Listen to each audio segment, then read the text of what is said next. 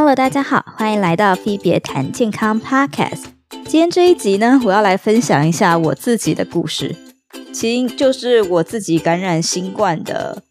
呃，整个从有症状，然后确诊，然后到康复的整个的经历。其实我的故事是相对蛮平淡的。那讲出这个故事呢，是为了希望大家有一个借鉴，然后听过这一个经验分享呢，可能就也对新冠有多一点的了解，可能不会这么的恐慌，也是尽量把自己日常生活能做的一些防疫的部分都做好做满，那其他的事情就不用太担忧。我其实是住在墨尔本，我是打了两剂的辉瑞疫苗，而且我打完第二剂的时间是十二月初，我现在应该是抵抗力最好的时候，但是我还是不幸确诊了。那我自己感觉，我有可能是在新年的时候，大概一月一号，就是可能去朋友家吃了一顿饭，那个时候得的。但后来想想，可能也不是，因为那一顿饭里面的六个人，有四个人确诊，但是有两个是阴性的，所以可能不是那一顿饭造成的，有可能是这四个人另外在其他地方确诊，只是刚刚好凑在一起，这个可能性也是蛮高的。所以我其实就是不确定我到底怎么确诊的。因为我是从别的州开车回墨尔本，一月三号的时候跨过边境，那个时候我去做了一次 PCR，我做的是 PCR，那个时候的结果是阴性。回到墨尔本之后呢，两天之后我就开始有一点小咳嗽，而且是夜咳，就白天不咳，只有晚上咳。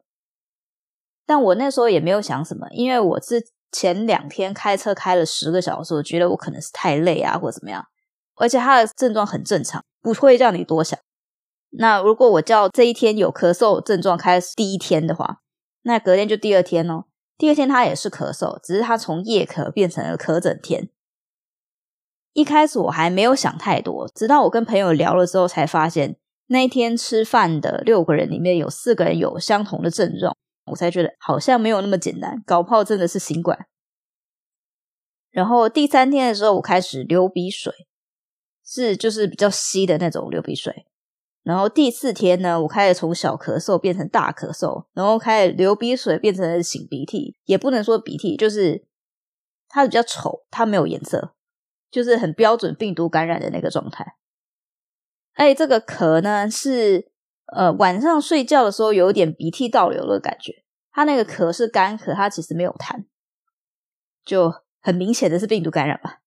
然后到第五天的时候呢，就是我确诊那一天。那天的症状是大咳嗽跟擤鼻涕。隔天呢，就是有症状第六天。第六天那一天是大咳嗽跟擤鼻涕，但是其实症状已经比前一天好了，它已经慢慢的在走下坡了。但那一天到下午的时候，其实有一点点低烧，就是头有点胀胀的这样子。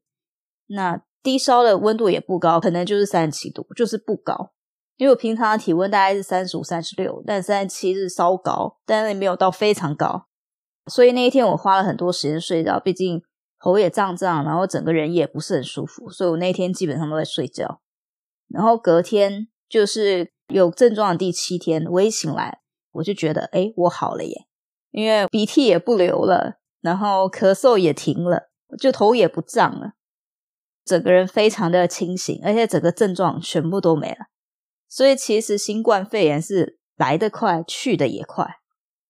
其实我感觉我其实是 Omicron 的轻症，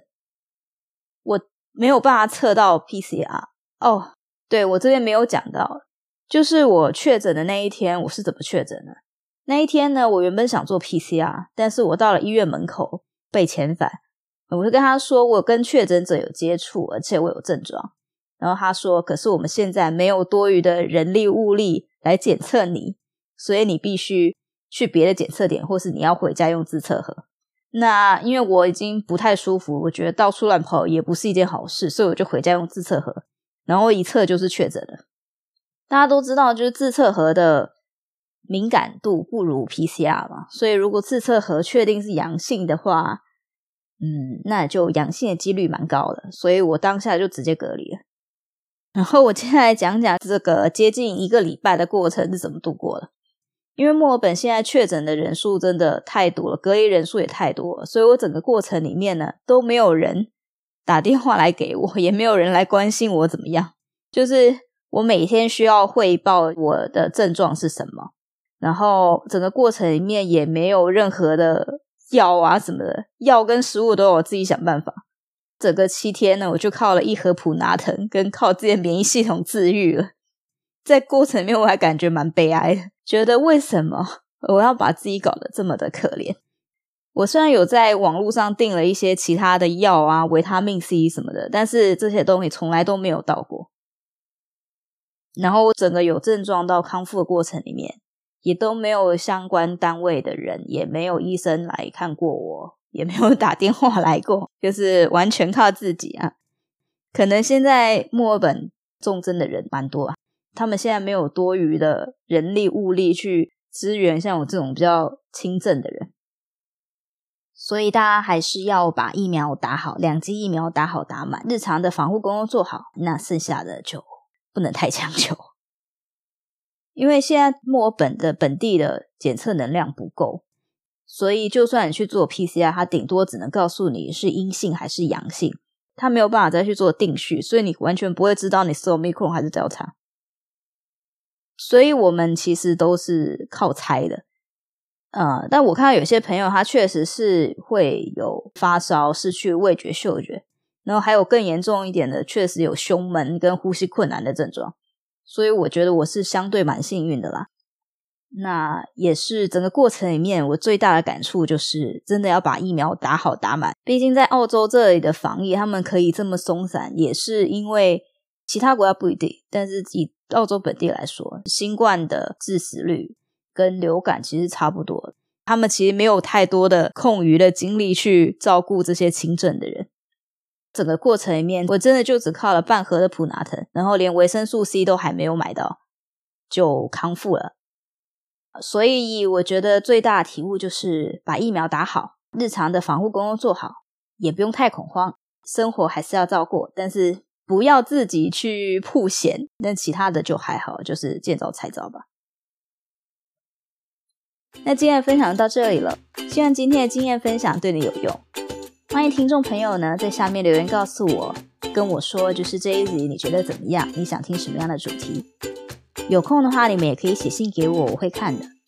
那今天这集就到这里了，希望你喜欢，我们下次见。